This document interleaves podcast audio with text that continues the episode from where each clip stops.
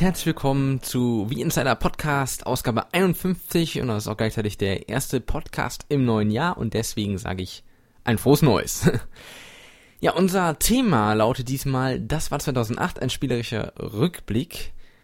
Sprich, wir werden uns mit den Spielen des letzten Jahres beschäftigen und haben da so diverse Top- und Flop-Listen von uns, von der Redaktion, von unseren Spieltests, aber auch von euch. Aber da kommen wir erst später zu. Wir fangen an, wie ihr das gewohnt seid, mit den News und die hat für euch der Andreas.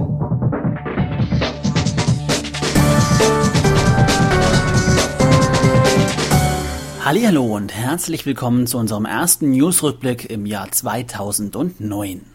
Seit unserem letzten regulären Podcast ist ein bisschen Zeit vergangen. Das war Anfang Dezember. Dazwischen war jetzt Weihnachten, der Jahreswechsel. Dementsprechend ist auch nicht allzu viel passiert in der kleinen Welt von Nintendo. Trotzdem, ein paar Meldungen sind es durchaus wert, nochmal kompakt wiedergegeben zu werden. Und den Anfang macht, wie üblich, Nintendo. Genau genommen Higeo Miyamoto.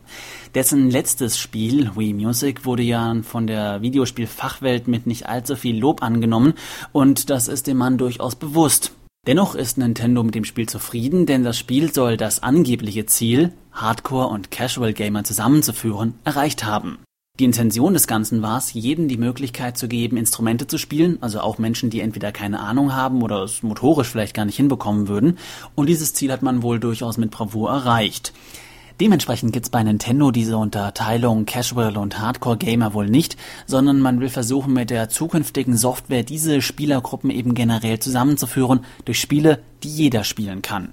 Ja, dann äh, müssten diese Spiele jetzt nur noch vielleicht auch Spaß machen. Der Wirtschaftsanalyst Colin Sebastian hat auf einer Investorenkonferenz eine Liste mit bisher unangekündigten Videospielen vorgestellt, von denen er davon ausgeht, dass sie noch 2009 erscheinen können.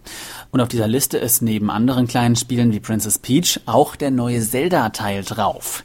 Gemäß der Recherchen von Sebastian könnte dieses Spiel eben noch 2009 erscheinen, was er darauf zurückführt, dass der letzte Teil, Twilight Princess, ja schon Ende 2006 erschienen ist und zum damaligen Zeitpunkt auch schon ein Jahr im Verzug war, also hätte 05 erscheinen sollen, und ein GameCube-Port war. Da kann ich noch anfügen, die Vorstellung dieses Spiels war ja 2004, ist also schon fünf Jahre her, weswegen ich auch ähm, nicht unbedingt mit einem Release rechne, aber auf jeden Fall mit einer Ankündigung des neuen Zelda-Titels noch im ersten Halbjahr 2009. Die britische Zeitung The Sun, äh, ungefähr vergleichbar mit der Bild-Zeitung, hat geschrieben, dass die Sport- und Fitnessspiele von Nintendos Wii nicht fit machen, sondern ganz im Gegenteil gesundheitsgefährdend sind. So haben einige Ärzte Alarm geschlagen, denn angeblich ist in den letzten zwei Jahren die Anzahl der Patienten mit äh, Wii-Itis um mehr als 100 Prozent angestiegen. Das heißt, Wii-Itis, das ist der Tennisarm, das sind starke Schmerzen in Oberarmen und Schultern, die vom Videospielen kommen, möglicherweise weil die Leute vielleicht nicht fit genug sind. Die Ärzte raten nun ganz dringend, dass man vor jedem Spiel Dehnübungen machen soll, denn so könnte man Monate oder eventuell sogar lebenslange Behandlungen vermeiden. Hm, klingt ein bisschen wie die Geschichten von der Markteinführung, als haufenweise Fernseher und Scheiben von den Leuten eingeschmissen wurden, weil sie es wohl irgendwie übertrieben haben. Dann wurden in den letzten Wochen einige Titel angekündigt, die durchaus interessant sein könnten. Den Anfang machen hierbei die Ninja Turtles. Die dürften 2009 eine neue Versoftung erfahren. Die soll allerdings diesmal in 2D werden, also 3D-Grafik, 2D-Gameplay, etwas düsterer werden mit einem Online-Multiplayer-Modus und im Gegensatz zum letzten Turtles-Spiel, das ja auf der Verfilmung basierte, keiner Lizenz folgen.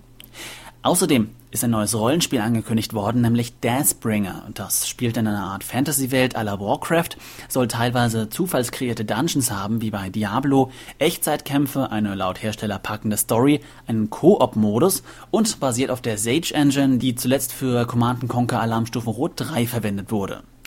Außerdem hat Ubisoft eine Versoftung zu Grey's Anatomy angekündigt. In Zusammenarbeit mit den ABC Studios will man äh, ähnlich wie schon bei Lost ein interaktives Adventure entwickeln, bei dem es primär um Operieren und das Pflegen der zwischenmenschlichen Beziehungen geht.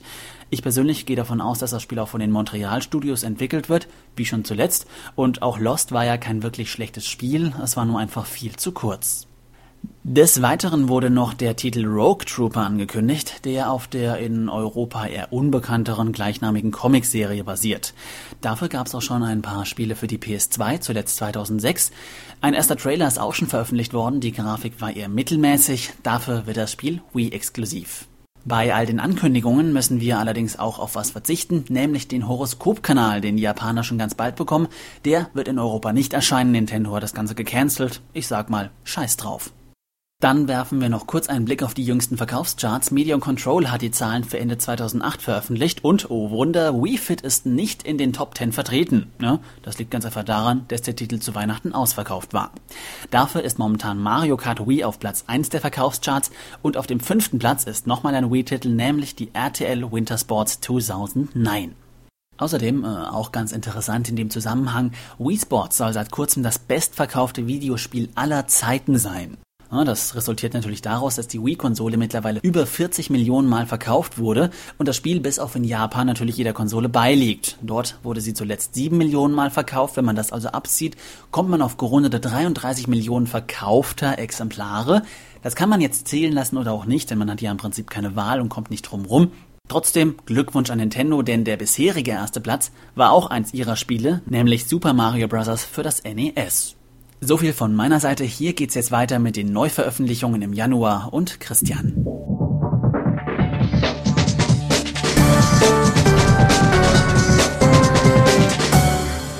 Die Releases für den Monat Januar. Los geht's am 15.01. mit Tierdoktor von Joe Wood. Dann dem Spiel zum Film Bold, ein Hund für alle Fälle von Disney. Ubisoft bringt einen neuen Teil von Pets und der heißt diesmal Die Affen sind los. Und zur gleichnamigen Sat1-Serie bekommt Deal or No Deal das erste Spiel für die Wii von Mindscape. Weiter geht's am 16.01. mit William Pinball Classic von Koch Media. Am 22.01. folgt ein weiteres Songpack für Rockband, nämlich Rockband ACDC Live von Electronic Arts und Sim Animals, ebenfalls Electronic Arts, am gleichen Tag. Am 29.01. wieder mal Electronic Arts mit Detektiv Conan die Mirapolis Ermittlung. Am 30.01. Pirates vs. Ninjas von CDV und am Ende des Monats, nämlich am 31.01., da bringt uns Midway Jeep Thrills.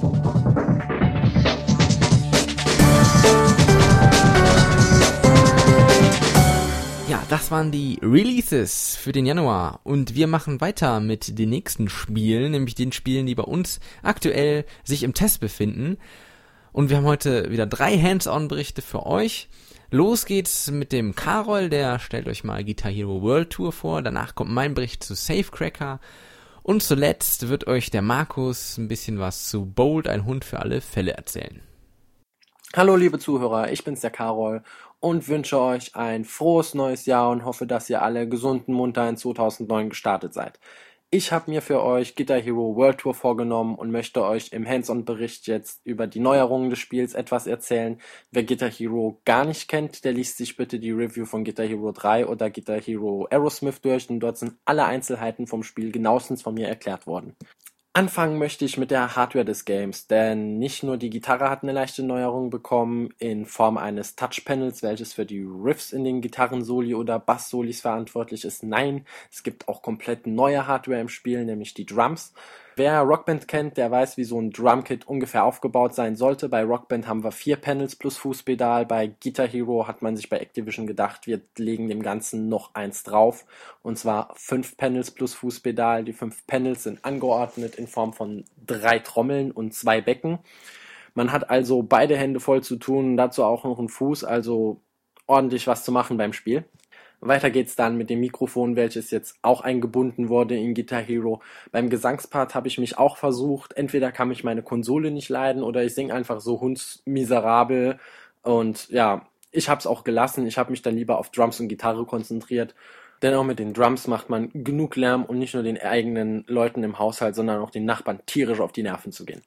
Zum Offline-Spiel an sich gibt es zu sagen, dass es natürlich neue Lieder gibt. Bei Guitar Hero World Tour sind es jetzt weit über 60 neue Songs, die man anplänkeln kann. Und zwar mit Gitarre, Bass, Schlagzeug oder eben Gesang.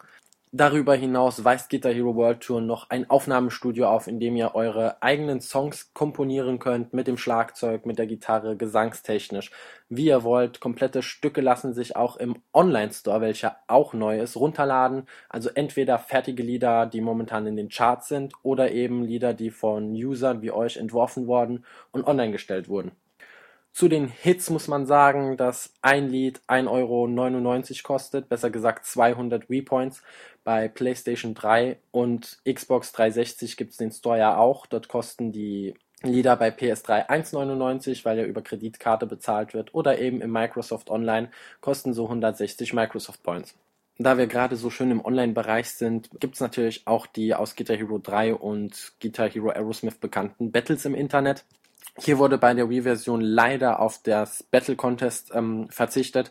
Das ist nämlich bei PS, PS3 und Xbox 360 möglich, also online eine Band bilden, mit dieser gegen andere Bands antreten oder eben eine Online-Band-Karriere zu starten. Da wir als Wii-User ja auf einen Online-Modus verzichten mussten, hat sich Activision einen Offline-Modus ausgedacht, nämlich den Improvisationsmodus. Den gibt's nur in der Wii-Version. In diesem Modus werden auch die Mies benutzt. Man plänkelt bisschen auf der Gitarre rum oder trommelt einfach auf den Drums und dadurch werden dann eben bekannte Melodien gespielt. Erinnert bisschen an Wii Music, nur eben mit Instrumenten in der Hand anstatt zwei Controllern. Die vielen Neuerungen werfen natürlich jede Menge Licht auf, aber wo bekanntlich Licht ist, ist auch Schatten. Und leider weist Guitar Hero World Tour dunkle und tiefe Schatten auf die ersten bilden sich in Form der Grafik, nämlich leider hat man hier in die falsche Richtung gearbeitet. Zwar gibt es nun fertige Animationen für jedes Lied, also die Band bewegt sich passend zu den Songs. Zum Beispiel bei Bearded von Michael Jackson wird der Sänger einen Moonwalk gehen und die typischen Tanzbewegungen von Jacko ausüben. Und auch der Rest der Band agiert eben mit dem Sänger oder singt sogar mit. Nur leider hat darunter die Grafik tierisch gelitten auf der Wii. Der Highway, so nennt sich der Streifen, auf dem eure Noten angezeigt werden, ist total schwammig. Man erkennt auf größeren Fernsehern so gut wie gar nichts mehr, weil das Ganze einfach nur total aufgepixelt wird. An sich wirkt die Grafik auch wie ein etwas gut gerenderter Pixelbrei. Und ja, also nicht gerade schön fürs Auge. Man merkt es auch im äh, Rockstar-Bereich, wo man sich dann seinen Star zusammenbaut. Da wirken die Texturen der T-Shirts und auch ansonsten alles sehr breiig und also grafisch gesehen wirklich ein riesengroßer Schritt in die falsche Richtung. Beim Sound hat sich leider auch einiges gemacht, leider auch in die falsche Richtung. Der ganze Sound wirkt etwas gedämpft und klingt nicht mehr so satt wie bei Guitar Hero 3 oder Guitar Hero Aerosmith. Ist schade drum, aber nun ja, ich weiß jetzt nicht, woran es bei Activision gelegen hat. Ich hoffe, dass es beim nächsten Guitar Hero, wenn so schnell ein neues kommt, abändern. So kann das Ganze einfach nicht bleiben. Wenn man über Kopfhörer spielt, hört es sich wirklich sehr miserabel an. Zu guter Letzt noch was auszusetzen am Drumkit an sich. Ähm, die Materialien, die verbaut wurden, sind leiser als die Materialien beim Drumkit von Rockband, denn dieses war höllenlaut beim Trommeln. Aber leider muss ich sagen, dass hier bei Guitar Hero das Drumkit so unsensibel eingestellt wurde, dass man richtig draufhauen musste. Da hat Red Octon, der Hersteller des Ganzen, direkt reagiert und stellt online die Möglichkeit, nämlich sich ein MIDI-Kabel zu besorgen für das Drumkit welches dann ans Drumkit angeschlossen wird und an euren PC oder Mac und mittels einer Software kann man dann die Sensitivität der einzelnen Panels und des Fußpedals dann einstellen. Ich selbst habe das Ganze auch gemacht. Das Kabel an sich kostet nichts. Das kriegt ihr nach kostenlos nach Hause geschickt. Ihr müsst es euch nur bei Red Octane bestellen. Die Software kostet auch nichts. Einfach runterladen, installieren und dann einstellen. Und es bringt wirklich einiges. Es ist viel leiser beim Trommeln jetzt und man muss sich nicht mehr so anstrengen. So, das war's von mir und von Guitar Hero World Tour. Ich wünsche euch noch viel Spaß beim Rest vom Podcast und verabschiede mich dann mal. Tschüss, euer Karol.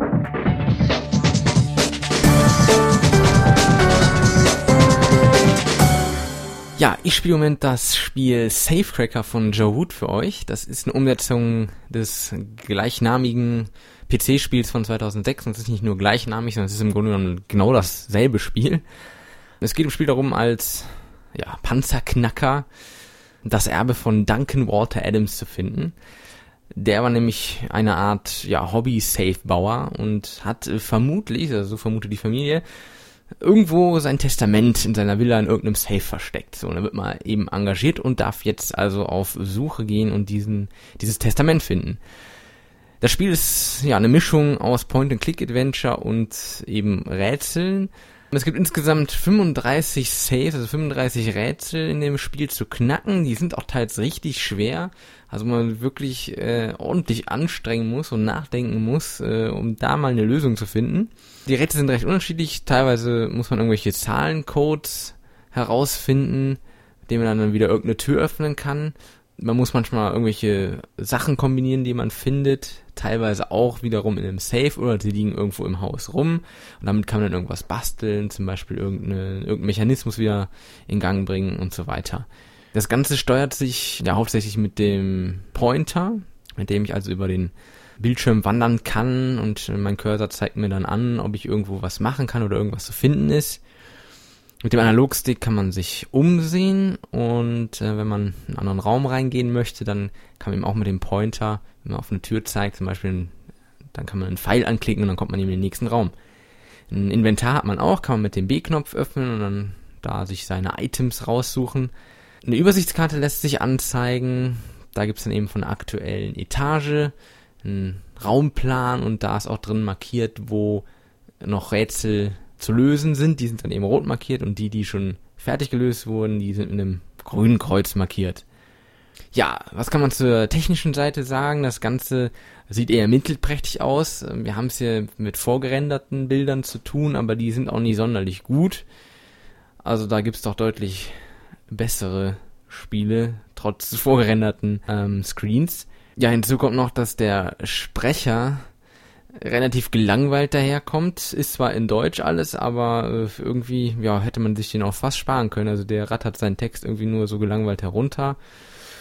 Ja, ist nicht wirklich schön. Trotzdem, unter dem Strich bietet das Spiel ein paar nette Rätselrunden. Allerdings, wenn man dann an bestimmte Stellen kommt, wo man wirklich meint, es geht nicht weiter, dann fehlt auch irgendwann einfach die Motivation, das Spiel weiterzuspielen. Das ist ein bisschen schade. Aber trotzdem, das Game ist schon für knapp 30 Euro zu haben. Also Leute, die Spaß haben an, an knackigen Rätseln, die können ruhig zugreifen. Wer das PC-Spiel von ja, 2006, wie gesagt, schon kennt, der braucht sich das nicht kaufen, weil es ist genau das gleiche Spiel. Ja, und der ausführliche Test, der folgt dann in Kürze bei uns auf der Website.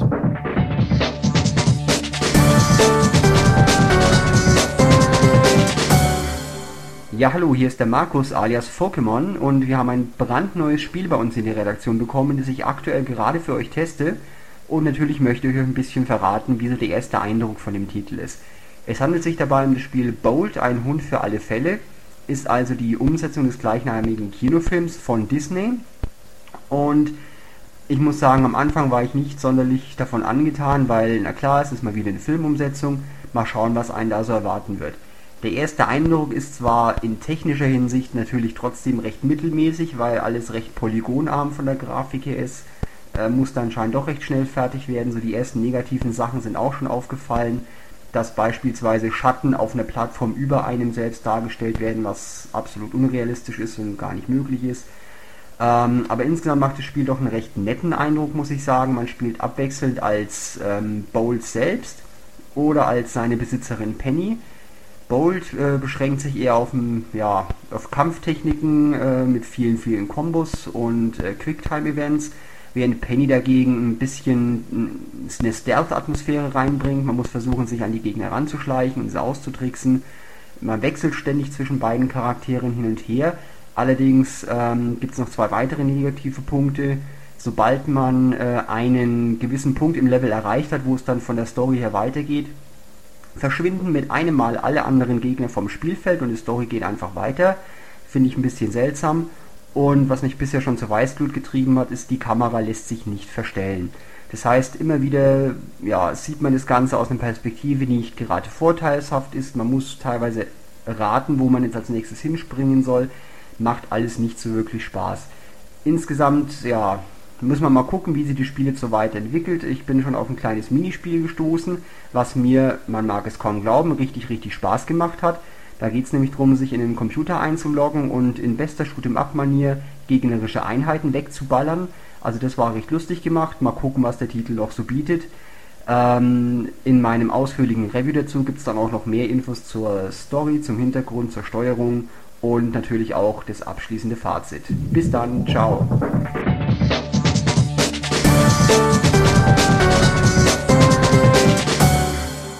Ja, soweit zu unseren Hands-on-Berichten. Und wir machen weiter mit dem Arzt, dem die User vertrauen, nämlich Dr. We Insider, der mal wieder vertreten wird von seinem Assistent, der sicherlich vielen Usern schon ans Herz gewachsen ist. Ja, also wir haben für euch wieder den Andreas im Programm und der beantwortet eure Fragen. Nee, im Ernst. Ich finde, das dritte Auge steht Ihnen super. Hm? Ich sehe da keinen Handlungsbedarf. Also, ja. Machen Sie es gut. Tschüss. Oh. Ah, ihr schon wieder. Ach ja, ist mal wieder Zeit für die monatliche Fragestunde mit Dr. Wee Insider, sehe ich gerade.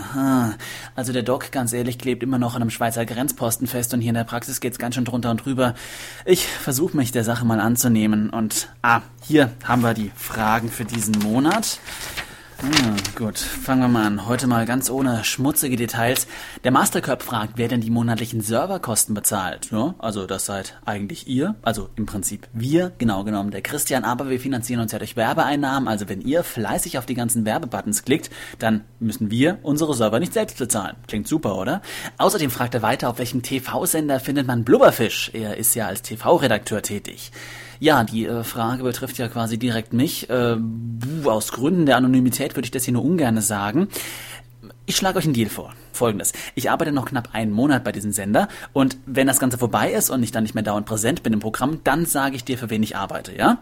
Bis dahin nur so viel, es ist ein bayerischer Sender. Weiter geht's mit Shadow Mirror, der fragt, warum denn so wenige Frauen auf Insider sind. Ja, dazu sage ich nur, jeder bewegt sich in dem Umfeld, in dem man sich wohlfühlt, also vielleicht sollte man mal darüber nachdenken, ob das vielleicht nicht ganz die richtige Plattform für das weibliche Geschlecht ist. Basil Hater fragt, warum kein Schwein mehr in die Blogs schreibt.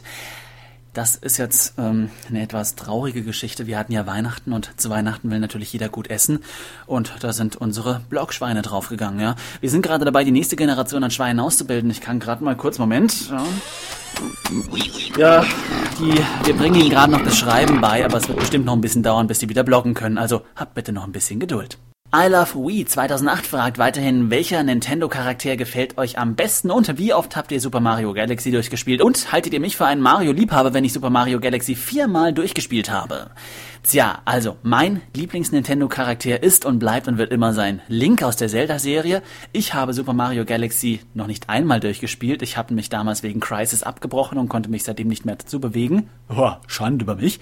Und ich finde, du bist ein Freak, wenn du Mario Galaxy viermal durchgespielt hast. Das ist vollkommen okay, damit gehst du als Liebhaber durch. Younglink 4 fragt, warum sind die Mods so schnell beim Löschen illegaler Bilder? ja, wenn du mal haftungsverpflichtet für so eine Seite wärst, wärst du auch so schnell. Natürlich fällt jedweder illegale Inhalt auf dieser Seite auf die Rechteinhaber zurück. Das sind wir, das sind im konkreten die Administratoren und wenn hier irgendein illegaler Mist sich rumtummelt, dann sind die dran schuld und nicht ihr. Deswegen sind wir da ganz, ganz, ganz flott. GameStrike kommt mal wieder mit ein paar persönlichen Fragen und zwar fragt er unter anderem A, wer ist Winnie? Ja, Winnie, das ist ein netter Gerichtsvollzieher. B, wo bin ich? Direkt neben deinem netten Gerichtsvollzieher. Wer ist überhaupt der reichste Mann der Welt? Das ist gleich dein Gerichtsvollzieher und haben orangen? Nein, lediglich gefühlte Orangenhaut. Strins fragt weiter, was hat Dr. Weensider zu Weihnachten bekommen? Das kann ich sagen, das war ein Haftbefehl. Wann hat er eigentlich Geburtstag? Das darf ich leider nicht sagen. Letztes Jahr ist ein Postboot unter der Last unserer ganzen Geburtstagspost gestorben und seitdem sind wir da etwas subtiler. Und weiter fragt er, hat Dr. Weensider meine Bewerbung für die freie Stelle als diese spezielle Assistentin schon erhalten? Wenn ja, wie lautet die Antwort? Jo, du kannst gerne sofort anfangen. Als erste Assistentenaufgabe hätte ich gerne von dir einen Kaffee, neue Schuhe, ein Eis, eine Rückmassage und räum doch mal bitte die ganzen Leichenteile weg. Black Red fragt, wie viel kostet eine Minute Sendezeit im Podcast? Er würde da auch gerne mal Werbung schalten. Das sind wir ganz bescheiden und halten uns an ungefähr die Standardpreise in der Branche. Das ist so bei 2.000 bis 3.000 Euro die Minute. Was muss man tun, um im Podcast erwähnt zu werden? Jo, das ist dir ja hiermit quasi schon gelungen. Black Red, ja, ich wiederhole, Black, groß R-A, klein T, wird hiermit offiziell im Podcast erwähnt. Und jetzt noch eine ernste Frage. Die meisten Redakteure Mods haben ja noch eine Zweitkonsole. Wie viel Spielzeit ja, verbringen sie damit im Verhältnis zu ihrer Wii-Konsole? Ja, die meisten von uns haben eine Zweitkonsole oder natürlich PC, das ist richtig. Trotzdem die Antwort pauschal zu geben, ist jetzt etwas schwierig. Das war bei jedem unterschiedlich. Nibulus hat etwa eine Xbox 360. Ich spiele lieber am PC. Ich glaube, bei jedem von uns war es so, dass wir 2008 natürlich aufgrund der Testspiele recht viel Zeit mit der Wii verbracht haben. Deswegen sind wir da nicht so wirklich ausschlaggebend für den Maßstab. Trotzdem muss ich sagen, habe ich verhältnismäßig wenig mit eigenen Spielen, also Spiele, die ich mir freiwillig zugelegt habe, gespielt, sondern wirklich wesentlich mehr mit in meinem Fall keine Alternativkonsole, sondern den PC. Ja, das war's auch schon wieder. Nichts auf der Rückseite. Auf meiner Liste die Fragen für diesen Monat. Weit weniger anzüglich als im letzten Monat. Das ist doch auch mal ganz okay. Von daher bis auf weiteres gute Besserung an die ganzen Community. Ich mache mich davon und tschüss.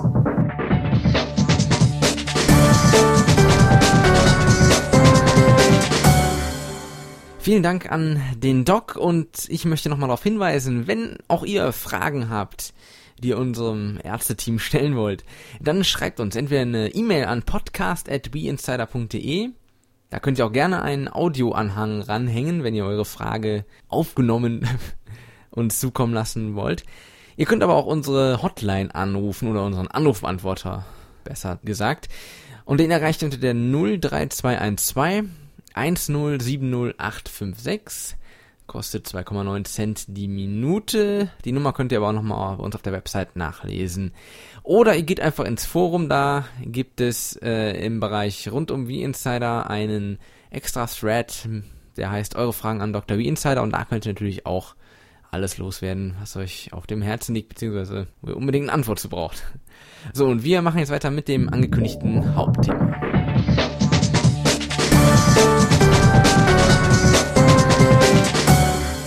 So, willkommen zum Hauptthema. Ja, und wir, wie schon im Eingangs erwähnt, wir beschäftigen uns ja heute mit den Top- und den Flop-Spielen des vergangenen Jahres für die Wii, also die Spiele, die uns 2008 besonders gut oder besonders schlecht gefallen haben. Und da möchte ich mich als erstes mal ganz herzlich bei euch bedanken, denn wir haben wirklich sehr, sehr viele E-Mails bekommen und äh, ich werde jetzt hier mal noch so die ein oder andere auch herauspicken und ein bisschen was daraus vorlesen, möchte aber euch bitten, nicht traurig zu sein, wenn jetzt eure Mail gerade nicht mit dabei war, weil es waren diesmal wirklich so viele, da müssen wir einfach ein bisschen aussortieren. Ich habe allerdings alle Top- und Flop-Listen, die ich von euch bekommen habe, per Mail oder auch in den Kommentaren zum Podcast, die habe ich genommen und habe die äh, ausgewertet und präsentiere euch dann gleich mal die daraus entstandenen Hitlisten. Aber wir gehen jetzt erstmal auf die Mails ein und äh, wir haben eine Mail bekommen von unserem User Dr. Zoom und äh, der hat uns folgende Top 5 der Wii-Titel 2008 geschickt. Auf Platz 5 ist bei ihm Puzzle Quest. Geniale Mischung aus Bejeweled und RPG-Elementen, schreibt er. Auf Platz 4 liegt bei ihm Mario Kart Wii. Guter Online-Modus, aber mehr Strecken hätte er sich gewünscht. Auf Platz 3 Super Smash Bros. Brawl. Er findet das Spiel extrem umfangreich, jedoch leider mit einem schlechten Online-Modus. Auf Platz 2 Fire Emblem Radiant Dawn. Geniale Story mit altbekannter, aber dafür sehr komplexer Spielmechanik. Und auf Platz 1 bei Dr. Zoom liegt Okami, künstlerisches Meisterwerk, welches an Zelda Ocarina of Time bzw. Zelda Twilight Princess herankommt. Ja, äh, er hat uns aber zusätzlich noch eine Top 3 Liste seiner WiiWare-Titel geschickt und da liegt auf Platz 1 Lost Winds. Extrem beruhigende Atmosphäre, aber leider etwas kurz geraten. Auf Platz 2 Tetris Party, gute Neuerungen, beziehungsweise gute Neuauflage, jedoch mit unausgewogenem Online-Modus. Und auf Platz 3 World of Goo. Gameplay ist für ihn fast perfekt. Da hätten allerdings die Plus- und Minus-Tasten der Wii-Mode noch belegt werden müssen, und zwar mit Menü beziehungsweise Neustart oder zurück, schreibt er hier. Aber er findet die Level sehr, sehr abwechslungsreich. Ja, also vielen Dank an den Daniel alias Dr. Zoom für diese E-Mail. Und äh, was habe ich hier noch ausgepickt? Ich guck mal eben. Und zwar, genau, ich habe noch eine Mail von Basil Hater. Und äh, seine Liste sieht wie folgt aus. Auf Platz 5 ist bei ihm Bully die Ehrenrunde, Platz 4 Pro Evolution Soccer 2008, Platz 3 Super Smash Bros. Brawl, Platz 2 Okami und Platz 1 Fire Emblem Radiant Dawn. Und er hat noch eine kleine Begründung geschrieben. Fire Emblem hat wegen der hohen Langzeitmotivation, den tollen Charakteren und einer schön erzählten Geschichte mit gelungener Sprachausgabe den Sieg verdient. Auf den zweiten Okami wegen seinem Stil und dem gelungenen Gameplay. Brawl ist im Multiplayer zwar ungeschlagen, bietet mir aber noch zu wenig Neues, als dass es eine höhere Platzierung verdient gehabt hätte. Pro Evolution Soccer wegen der innovativen Steuerung und Bully, weil es eine gelungene offene Spielwelt mit einigen witzigen Stellen bietet. Ja, so viel von Basil Hater und dann haben wir noch eine Mail von MG Afri von der CSL übrigens. Er hat uns auch seine Tops und Flops geschickt und äh, auf Platz 5 ist bei ihm Second Wiki. Platz 4 Mario Kart Wii, Platz 3 World of Goo, Platz 2 Super Smash Bros. Brawl und Platz 1 ist bei ihm Mega Man 9 und da lese ich mal kurz die Begründung vor. Bei Mega Man 9 handelt es sich um eines der stärksten Wii-Spiele trotz der 8-Bit-Pixel-Grafik. Besonders wertvoll fand ich, dass mich das Spiel mehrere Stunden alleine an die Wii fesselte, aber auch mit meinem Freund, aber auch mit einem Freund jede Menge Spaß brachte. Zudem konnte der Soundtrack mich immer wieder unterhalten. Das einzige Manko sehe ich allerdings als Retro-Fan, dass mit dem, dass mit jedem besiegten Boss das Spiel deutlich leichter wurde. Ja, dann noch auf seine Flop 2008 können wir auch noch kurz eingehen. Auf Platz 5 ist bei ihm Wii Music. Auf Platz 4 ist der Wii Zapper allgemein. ähm, weil er sich nicht groß in den Spielemarkt integrieren konnte. Platz 3 ist bei ihm Wii Fit. Ähm, Platz 2, Variolence Shake der Menschen. Kann ich mal kurz vorlesen, warum. Leider auch hierbei fehlte mir die Motivation nach den ersten Leveln weiter zu spielen, wobei ich nach, wo, äh, wobei ich nach Vario Smooth Moves auch sehr hohe Erwartungen in den Namen legte. Ja, und auf Platz 1 seiner Flops, da liegt Boomblocks. Hm, er schreibt dazu, natürlich bietet dieses Spiel eine hervorragende Steuerung und gute Rätsel. Der Spielspaß blieb bei mir aber aus. Nach nur einer Stunde, nach nur einer Stunde schaltete ich meine Wii wieder aus, daher für mich persönlich ein Flop. Ja, dann haben wir nicht nur schriftliche Mails bekommen von euch, sondern äh, Kompetenz-Ausrufezeichen zum Beispiel hat uns auch eine Voice-Mail geschickt und die hören wir uns jetzt einfach mal an. Hier ist Kompetenz-Ausrufezeichen. Dieses Jahr erschien für mich wirklich kein erstklassiges Wii-Spiel. Sicher, Super Mario Galaxy und Mario Kart Wii waren nette Spiele, blieben aber klar hinter meinen beiden Lieblingsspielen dieses Jahr, das neue WoW Add-on und Burnout Paradise und einer Menge Xbox 360 Spiele, die ich dieses Jahr gekauft habe, zurück. Mein größter Flop auf der Wii dieses Jahr, das ich mir Gott sei Dank nur ausgeliehen hatte und nicht gekauft hatte, war No More Heroes. Ich habe nie ein Spiel gesehen, was eine schlechte Grafik und ein schlechteres Gameplay hatte. Sich durch andauernd spawnende Gegnerscharen zu prügeln, macht nur mit einer gewissen Grafik und einer gewissen Geschwindigkeit Spaß dieses Jahr sieht's auf meiner Wunschliste auch nicht besser aus. Neben Detektiv Conan, was sicherlich kein besonders guter Titel sein wird, aber ich halt ein großer Fan bin, werde ich mir wohl kein Wii-Spiel kaufen.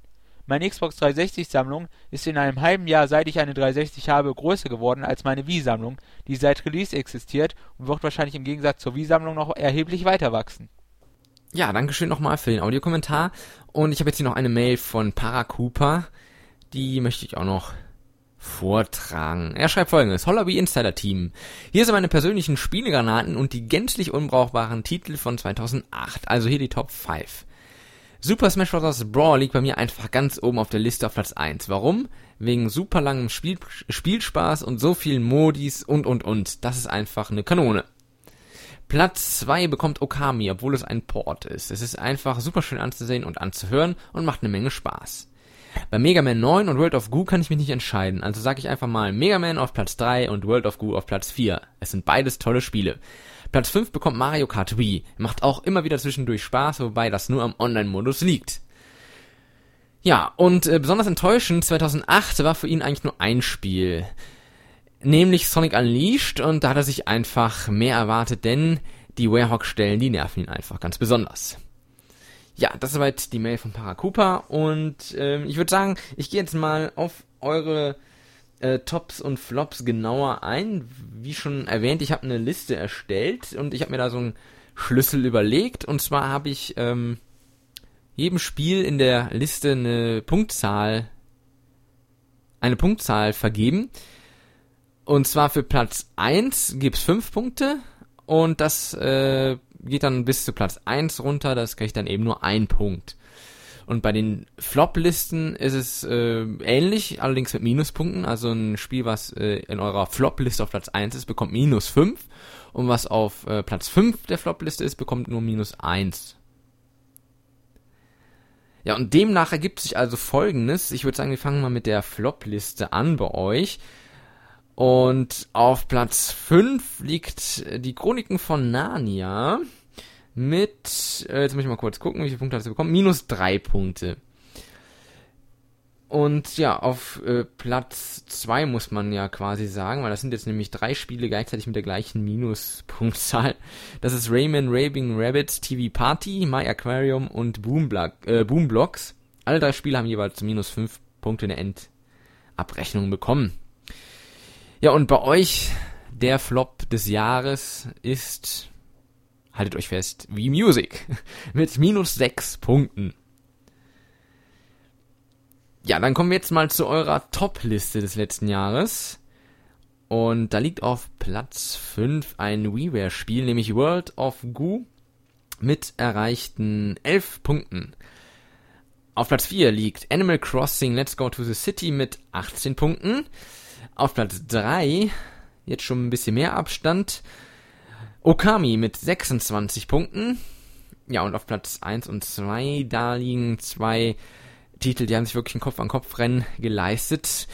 Platz 2 ist Super Smash Bros. Brawl mit 45 Punkten und euer Top-Titel 2008 ist Mario Kart Wii mit 51 Punkten. Also herzlichen Glückwunsch an Nintendo für diesen Doppelsieg. Allerdings auch Glückwunsch zum Flop des Jahres, zumindest was eure Listen angeht mit Wii Music. So, wir wollen jetzt mal zur Redaktion rüberschwenken, denn wir haben natürlich auch wie ihr jeweils eine persönliche Liste erstellt. Allerdings konnten da leider nicht alle mitmachen und äh, es ist nur eine Auswahl an Redakteuren, die sich jetzt beteiligen konnten an dieser Top- und Flop-Liste. Wobei natürlich bei euch das ja auch äh, in Betracht der ganzen Community ja auch nur ein kleiner Ausschnitt ist. Und ja, ich würde sagen, wir hören jetzt erstmal in die beiden Kommentare rein, die uns der Carol und der Markus, also der Pokémon, ähm, zur Verfügung gestellt haben, denn die haben jetzt auch mal ihre persönlichen Hitlisten für euch. Ach, wie ich das liebe. Neues Jahr, neues Glück und überall werden Top- und Flop-Listen aufgestellt. Und hier ist meine Top- und Flop 5 vom Jahr 2008. Fangen wir mal bei den Flop 5 an. Da ist auf Platz 5 bei mir Wild Earth African Safari ich habe es ja testen dürfen und muss sagen, Spielekonzept an sich super, aber leider in die falsche Richtung gearbeitet. Auf Platz 4 Spider-Man Web of Shadows. Das komplette System im Spiel ist irgendwie breich und pumpig, egal welcher Konsole man es spielt.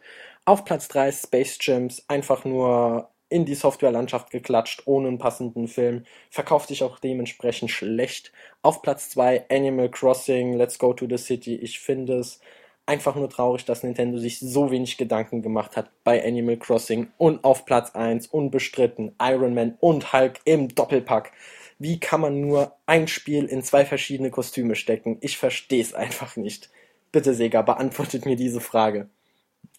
Da es jetzt so traurig war, nun zu den frohen Nachrichten, nämlich meine Top 5 auf Platz 5 Star Wars The Force Unleashed finde ich einfach nur genial umgesetzt. Endlich mal ein Spiel, was auf der Wii mehr ähm, zu bieten hat als auf den Konkurrenzkonsolen, nämlich eine super geniale Steuerung in meinen Augen. Dann auf Platz 4 Rockband, welches ja nach langem Hin und Her den Weg nach Europa geschafft hat und auch hier ein Mordserfolg wurde. Auf Platz 3 Guitar Hero World Tour, ganz einfach aus dem Grunde, da ich ein riesengroßer Guitar Hero Fan bin. Auf Platz 2 Super Smash Bros. Brawl, endlich mal wieder eine ordentliche Klatscherei auf der Wii. Und auf Platz 1 unbestritten Second Wiki, einfach nur eine der genialsten Neuerfindungen im Spielebereich. Ich hoffe, dass Capcom noch mehr Teile davon auf den Markt bringt. Ja, danke schön, Carol. Und äh, jetzt kommen wir also zum Markus alias Pokémon. Ja, hallo, hier ist der Markus alias Pokémon und ich möchte euch an dieser Stelle meine Tops und Flops aus dem letzten Jahr vorstellen. Zuvor richtet sich aber ein ganz, ganz großer Dank an meine Kollegen aus der Redaktion, die nämlich in diesem Jahr viele, viele schrottige und schlechte Spiele getestet haben, die mir deswegen erspart geblieben sind. Deswegen kann ich auch nur aus einer gewissen begrenzten Anzahl an Titeln wählen, aber ich bin froh, dass mir einiges erspart geblieben ist. Auf der anderen Seite heißt es wahrscheinlich auch, dass ich im nächsten Jahr umso mehr schlechte Party, Kinder, Brett, Pferde, keine Ahnung was Spiele testen darf. Ich bedanke mich schon mal im Voraus. So, kommen wir aber nun zu meiner Flop-Liste. Hier findet sich auf Platz 5 der Titel Soul Calibur Legends. Ähm, einfach aus dem Grund, weil Namco mit dem Titel viel, viel mehr hätte machen können, als im Endeffekt dabei rausgekommen ist. Hier hat man leider ordentlich Potenzial verschenkt. Ähnliches gilt für Platz 4. Hier steht nämlich das Namco Museum Remix, wo man auch viel, viel mehr hätte rausholen können vor allem die alten Klassiker ähm, ja, eine bessere Auswahl hätte treffen können und die Neuauflagen besser umsetzen können. Auf Platz 3 steht so ziemlich der schlechteste WiiWare-Titel, den ich je gespielt habe, nämlich The Incredible Maze, was einfach nur pure Geldverschwendung ist. Selbst für 500 V-Points ist es das überhaupt nicht wert. Ähm, Kohorimpa ist wesentlich besser, weil Incredible Maze einfach sowohl grafisch als auch von der Steuerung her einfach unter aller Kanone ist. Auf Platz 2 findet sich ein Spiel, das absolut unnötig ist, AMF Bowling Pinbusters, denn eine wirklich gute Bowling-Simulation bekommt man mit Wii Sports bereits mitgeliefert und nachdem hier sowohl technisch als auch von der Steuerung her alles komplett in den Sand gesetzt worden ist, braucht dieses Spiel eigentlich keine Sau. Und jetzt kommen wir zur ultimativen Platz 1, die die ultimative ja, Brettspielesammlung getroffen hat. Ultimativ schlecht ist dieses Spiel, trägt sie auch schon im Namen. Hier macht einfach von hinten bis vorne überhaupt nichts Spaß. Also grafisch ist es unter aller Kanone. Der Sound ist eine Katastrophe, absolut nervig. Die Steuerung ist grottenschlecht und es macht einfach überhaupt keinen Spaß. Es ist keinen einzigen Cent wert, sich dieses Spiel zuzulegen. Also ganz, ganz deutlich Finger weg. Auf der anderen Seite gab es aber zum Glück ja auch etliche Spiele, die 2008 wirklich Spaß gemacht haben auf meiner Wii, wobei ich jetzt hier mal nicht die üblichen Verdächtigen wie Mario Kart, Smash Bros., Okami, No More Heroes und SmackDown vs. Raw erwähnen möchte, die mir natürlich alle, alle wirklich Spaß gemacht haben. Aber ich möchte mal ein bisschen eher so auf die Geheimtipps eingehen, denn auch hier gibt es mindestens fünf Titel, die es wirklich wert sind, gespielt zu werden. Auf Platz 5 findet sich mit Zack and Wiki ein Point-and-Click-Adventure von Capcom, welches exklusiv für Wii entwickelt wurde und welches leider immer noch zu wenig beachtet wurde, finde ich. Ich denke, wer es noch nicht kennt, sollte hier auf jeden Fall mal einen Blick riskieren. Auf Platz 4 findet sich die Action-Erwartung des letzten Herbsts von Nintendo, nämlich Disaster Day of Crisis.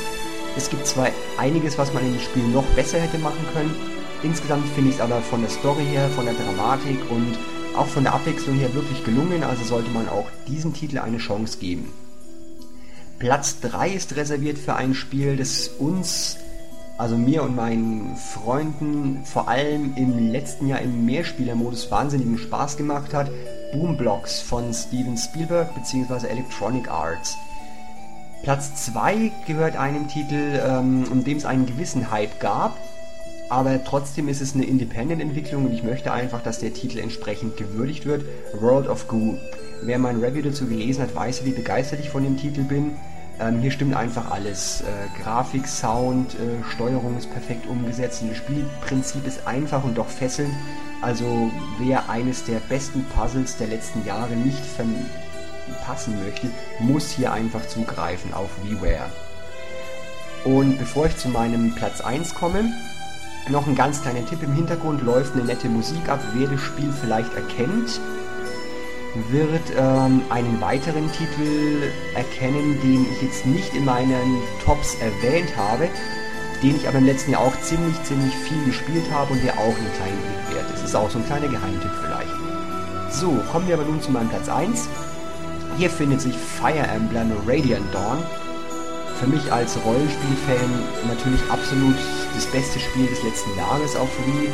Ich fand den Vorgänger äh, auf dem Gamecube schon toll und die DS-Teile sind auch wirklich gelungen.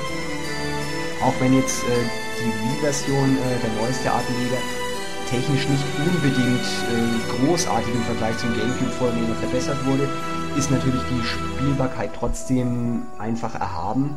Es ist Strategie ja, par excellence absolut gelungen. Wer sich überhaupt nur ein bisschen für Strategierollenspiele interessiert, muss den Teil auf jeden Fall getestet haben.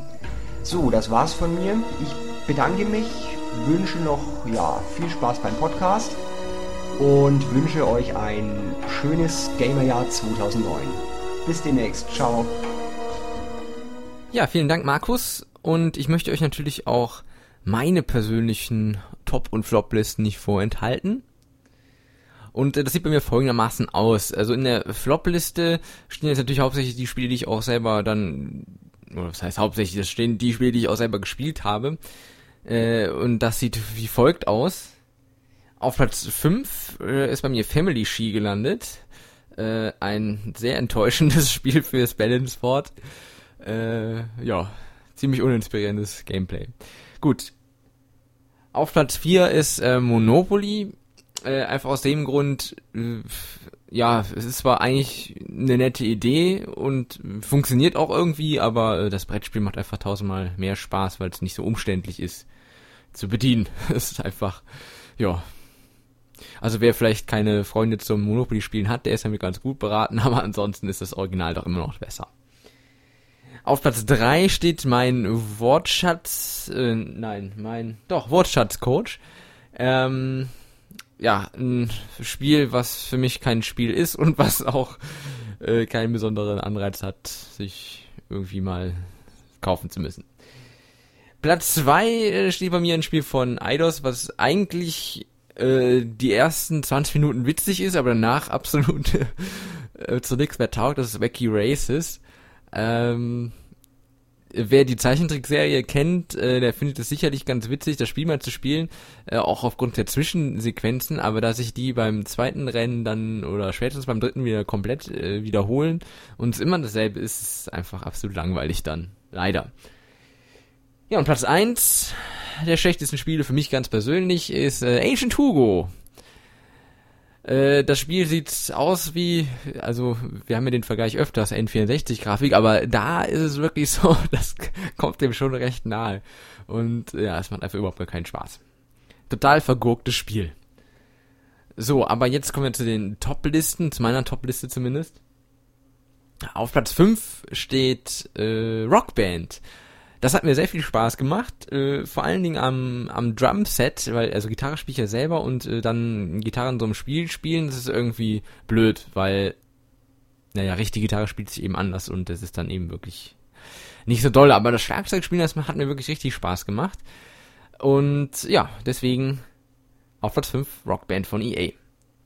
Platz 4 ist ein Spiel, was mich auch sehr gefesselt hat. Ähm, ist zwar eigentlich auch keine Neuentwicklung, aber passt perfekt auf die Wii und das ist Geheimakte Tunguska. Platz 3 ist ein Spiel, was äh, exklusiv für Wii erschienen und was wir auch schon das eine oder andere Mal eben genannt haben, nämlich Second Wiki. Äh, das ist für mich wirklich eine geniale Mischung aus Point-and-Click und eben Rätsel und ich finde schon, dass es lustig ist. Also ähm, wir haben ja hier einen User gehabt, der hat gesagt, nee, es ist überhaupt nicht witzig, fehlt mir der Humor, aber ich fand es eigentlich schon, ich fand es gut, also mir hat sehr gut gefallen. Ja, Platz 2 äh, hat bei mir Okami erreicht, weil das, ja, es ist einfach ein schönes Spiel. Es ist wirklich, ähm, ja, man hat es ja Zelda der PS2 genannt und das auch zu Recht, und es ist wirklich ein richtig, richtig gutes Spiel. Ähm, ja, zu Recht Platz 2. Mehr brauche ich eigentlich nicht sagen. Ja, und auf Platz 1 meiner Top-Liste 2008 steht Tele Mario Kart Wii. Äh, hätte ich jetzt selber nicht gedacht, aber ich habe einfach nachgedacht, welches Spiel spielst du am meisten? Immer noch und macht Spaß, egal wann du es reinschiebst. Und für mich ist es einfach Mario Kart Wii. So, aber nun genug der persönlichen Listen. Äh, wir kommen jetzt natürlich auch zur konsolidierten Top-Liste der Redaktion.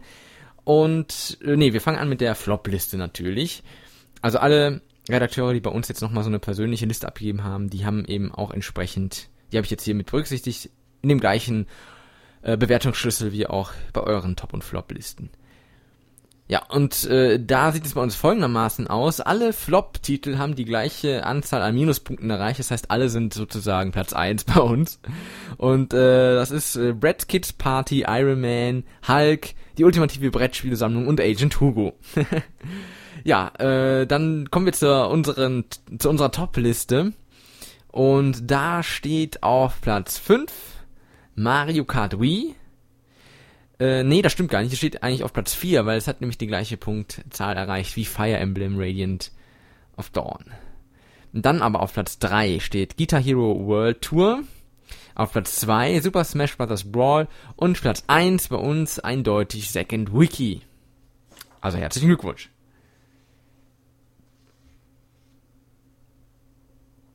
So, und jetzt kommen wir zu der Liste, die sich äh, danach richtet, wie wir im letzten Jahr die Spiele bewertet haben. Also ich habe jetzt einfach mir aus unserer Datenbank alle Spiele von 2008 auslesen lassen und äh, habe diese entsprechend nach der Punktzahl sortiert und da sieht es also wie folgt aus. Ähm, wir fangen an mit der Flop-Liste, also ich habe jetzt nochmal unterteilt in WiiWare und äh, normale Wii-Spiele und äh, die WiiWare Flop 5, damit fangen wir jetzt einfach mal an.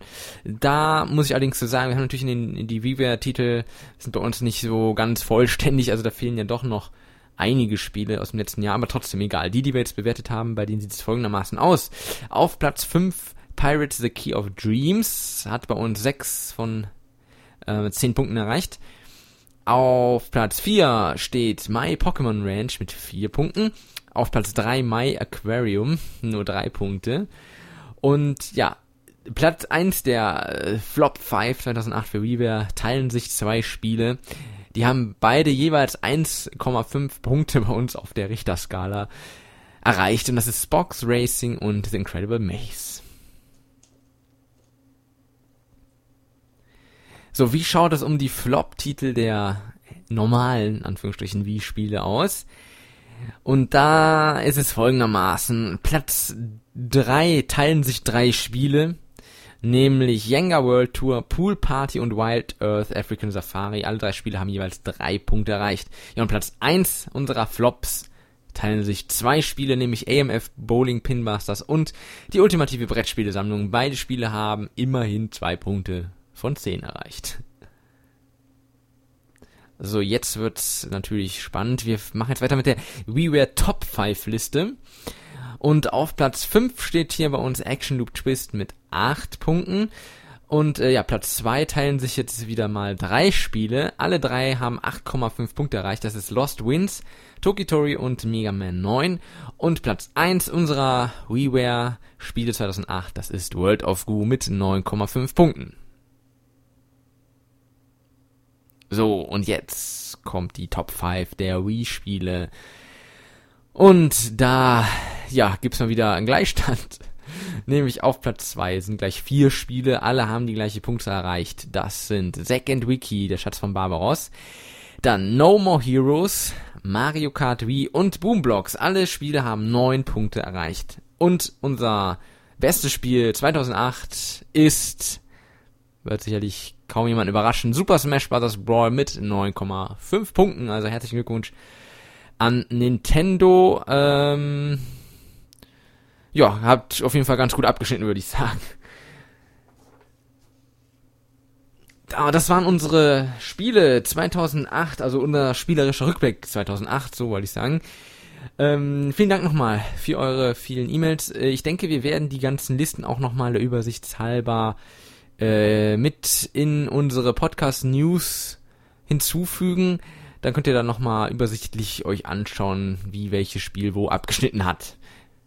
Ja, ähm, dann würde ich sagen, machen wir jetzt weiter mit unserer nächsten Rubrik und das ist 5 Minuten rum und da könnt ihr euch mal überraschen lassen, den wir diesmal mit dabei haben.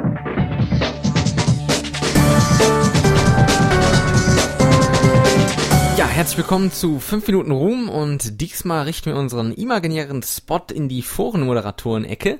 Denn unser Gast heute, das ist der Oscar und der ist besser bekannt in der Community als Gilda. Hallo.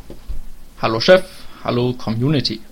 Ja, du bist jetzt auch schon was länger im Forum mit dabei, ähm, allerdings nicht direkt als Mod. Ähm, erzähl doch mal kurz, wann und wie du überhaupt auf wie Insider gestoßen bist. Als meine Konsolenfreunde mir damals in der Schule erzählten, dass Nintendo bald eine neue Konsole auf den Markt bringen will, habe ich mich natürlich sofort von meiner damaligen Windows 98 Ruckel die Zucke Klapperkiste gesetzt und nach der Nintendo Revolution gegoogelt. Schnell stoß ich dann auch auf die nrevolution.de Seite. Allerdings hatte ich damals keine Pläne, mich dort anzumelden. Ich war eigentlich nur ein kleiner Leser, der mit großem Interesse die News, Spekulationen und Gerüchte über die Konsole mitverfolgte das war vielleicht Ende 2005, Anfang 2006. Angemeldet habe ich mich aber erst am 23.10.2006. Aber auch nur, weil ich Probleme mit dem V-Insider Countdown-Kalender hatte. Ah ja. ähm, ja, dann kam aber ja irgendwann der große Tag äh, mit der ehrenvollen Aufnahme in das Mod-Team. Wann war das nochmal genau und äh, wie gefällt dir eigentlich deine Position mittlerweile? Nach zahlreichen Bewerbungen, privaten Nachrichten an dich und Morddrohungen sah die Wiener Regierung wohl ein, dass es besser wäre, mich zum Moderator zu ernennen, da sonst die Spielplatzkinder eine Revolte gestartet hätten. Am 28.07.2008 wurde ich dann endlich zum Moderator ernannt. Und ich muss sagen, dass mir die Rolle als Albtraum der Spielplatzkinder gefällt. Bekommt freundliche Grüße und nette Nachrichten von den Usern, weil diese Angst haben, dass ich sie banne. Und das ist einfach ein tolles Gefühl. Ja, das glaube ich. Ähm, wie ist denn aktuell die Lage? Habt ihr im Moment viel zu moderieren und aufzupassen im Forum oder sind jetzt doch alle ganz lieb? Momentan ist es recht ruhig, zumindest im Vergleich zu ganz anderen Wochen. Klar, es gibt immer etwas zu tun, immer mal einen Beitrag löschen, Thread schließen oder User verwahren. Aber im Großen und Ganzen ist es momentan friedlich. Ich habe schon seit über zwei Wochen niemanden mehr gebannt. Das will etwas heißen. Ja, in der Tat. Ja, ich würde sagen, wir widmen uns jetzt mal unser aller Hobby, nämlich dem Zocken. Unser Podcast-Thema heute behandelt ja auch die Wii-Spiele des letzten Jahres. Ähm, was waren denn so deine persönlichen Tops und Flops in 2008? Ich habe mir nicht so viele Spiele in den vergangenen Jahr gekauft, aber Super Smash Bros. Brawl hat mir unter anderem viel Spaß bereitet. Obwohl, der Online-Modus ist ja nicht gerade so toll. Viele User lachen mich schon aus, weil ich angeblich schlecht spiele, aber das liegt eben nur an diesem Serverproblem, also hauptsächlich. Zu den guten Spielen gehörten noch Mario Kart Wii, das ich immer noch recht aktiv zocke und bald sogar noch aktiver, wenn der Glowy Marathon startet. Äh, dann noch Battalion War 2, Super Paper Mario, das zwar 2007 erschienen ist, ich mir aber erst dieses Jahr gekauft hatte. Und dann noch Tales of Symphonia Dawn of New World. Das waren so die Kracher des letzten Jahres. Es gibt auch noch ein paar Spiele, die ich nachholen muss, unter anderem Okami. Richtige Flops gab es für mich eigentlich nicht. Das einzige Enttäuschende für mich war Nintendos E3-Auftritt. Hatte mir extra zuvor einen Teller Bratnudeln gemacht und wurde schließlich von dem Regulator zutiefst enttäuscht. Ja, wahrscheinlich nicht nur du. Ja, und äh, was glaubst du, erwartet die Wii-Spieler jetzt im neuen Jahr? Äh, Gibt es da bereits ein paar kommende Highlights für dich persönlich? Naja, in ein paar Tagen sind ja diese beiden ominösen Countdowns zu Ende und dann wird uns ein neuer Mario und Zelda-Teil vorgestellt. Yeah, ausgezeichnet. Das Leben macht wieder einen Sinn. Böse Zungen behaupten ja, es würden ganz andere Spiele vorgestellt werden, aber das sind alles Lügereien. Nein, also ich habe wirklich keine Ahnung. Aber seit dieser, dieser Wii-Spiele in 2009, 2010 Liste kann man deutlich sehen, dass wir ein paar nette Spielchen von Third Parties bekommen. Dafür interessieren mich unter anderem Mara Musa, heißt er so? Demon Blade, äh, Monster Hunter 3, Tales of Ten und noch ein paar andere. Also wir werden nächstes Jahr schon ordentlich Geld loswerden. Da bin ich mir sicher.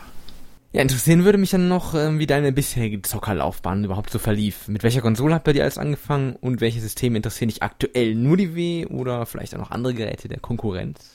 Das Ganze hat mit dem Super Nintendo Entertainment System Yeah Baby angefangen. Spiele wie Super Mario World 1, Super Mario World 2, Super Mario Kart, Secret of Mario, Illusion of Mario, Terror Mario, Earthbound Mario 2 und sonstige haben mich geprägt. Stolz verfolgte ich dann den Nintendo-Kurs mit all ihren Konsolen bis hin zu der Wii. Die Wii wird von mir auch noch fleißig gespielt, nur da gibt es auch noch so einen schwarzen Kasten, die und auf den ich mal, wenn ich noch mehr spiele, Nächste Frage bitte. Na gut, machen wir mal weiter. Ähm, jetzt mal die Spiele ganz außen vor gelassen. Was treibst du denn überhaupt im realen Leben abseits wie Insider so? Abseits wie Insider? Reales Leben? War auch Lock ja im Spiel, oder nicht? Also, ja, hier und da lese ich viel Fantasy-Bücher, Krimis. Naja, für die Schule habe ich noch natürlich auch jede Menge zu tun. Schließlich bin ich auch ein Musterschüler und habe des Öfteren nette Abende mit meinen Freunden, an denen wir Gesellschaftsspiele wie Monopoly und Co. spielen. Alles klar. Ja, dann würde ich mal sagen, die fünf Minuten neigen sich leider schon wieder dem Ende. Äh, da darfst du jetzt äh, noch ein paar Grüße loswerden, wenn du möchtest. Ja, dann grüße ich mal das wie Insider-Team natürlich, die legendären Glowinatoren, die Schnitzelgang, die Nieheimer Zockerround, die Man in Black, alle flauschigen User, die Märchenonkel, die von mir gebannten User, die Spielplatzkinder, also das Proletariat allgemein und alle, die mich jetzt gerade hören.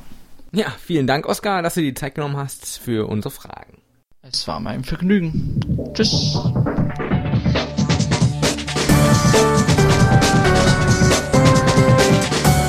So, das war's mit unserem Podcast, Ausgabe 51. Ich hoffe, unser Start ins neue Jahr ist uns gelungen. Euch hat der Podcast Spaß gemacht.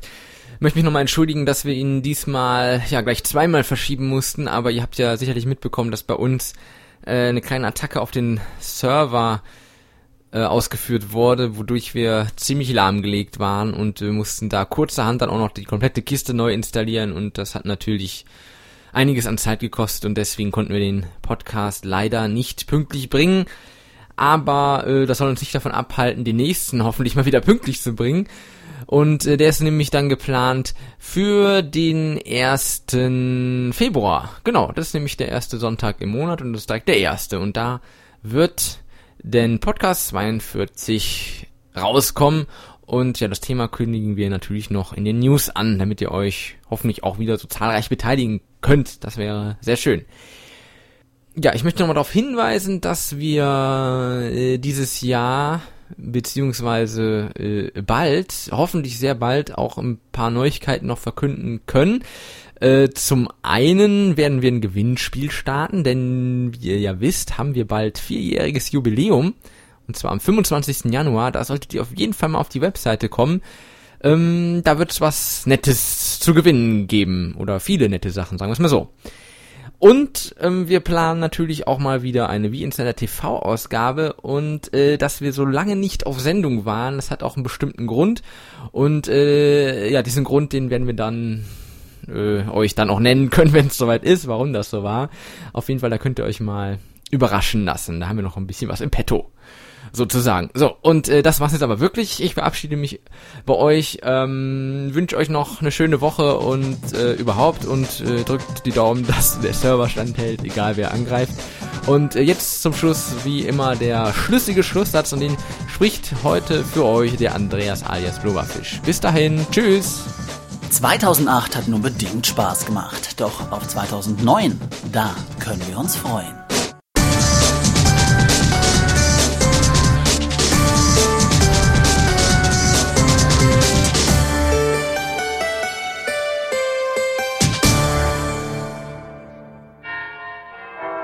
2008 hat nur bedingt Spaß gemacht. Doch auf 2009, da können wir uns freuen. Amen.